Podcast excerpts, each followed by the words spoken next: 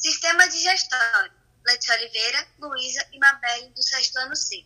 O sistema digestório é responsável pela digestão e absorção dos nutrientes dos alimentos e eliminação das fezes. Os órgãos desse sistema são boca, faringe, esôfago, estômago, intestino delgado, intestino grosso, reto e o ânus.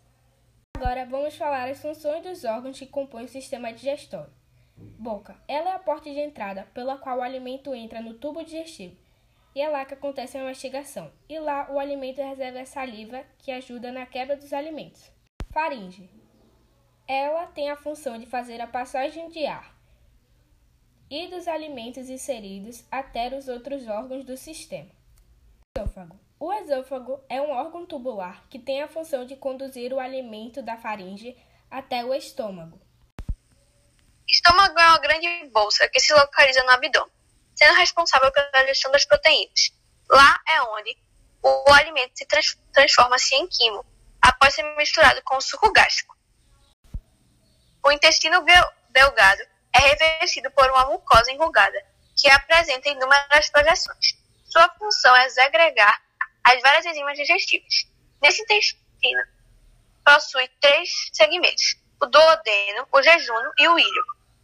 O órgão responsável pela maior parte do processo da digestão, na primeira porção, chamada de duodeno, o que recebe as secreções pancreáticas, suco pancreático produzido pelo pâncreas, a bile, produzida pelo fígado e armazenada na vesícula biliar, e as secreções produzidas pelo próprio intestino delgado, suco entérico ou intestinal. No ilho e no jejum, o trabalho principal é a absorção dos nutrientes. O intestino grosso tem função de absorver a água, de armazenamento e eliminação dos resíduos digestivos. Depois do reto, o alimento vai para o ânus e sai do, nosso, do seu corpo. É muito bom saber das coisas. A partir delas, te levamos nossos conhecimentos além.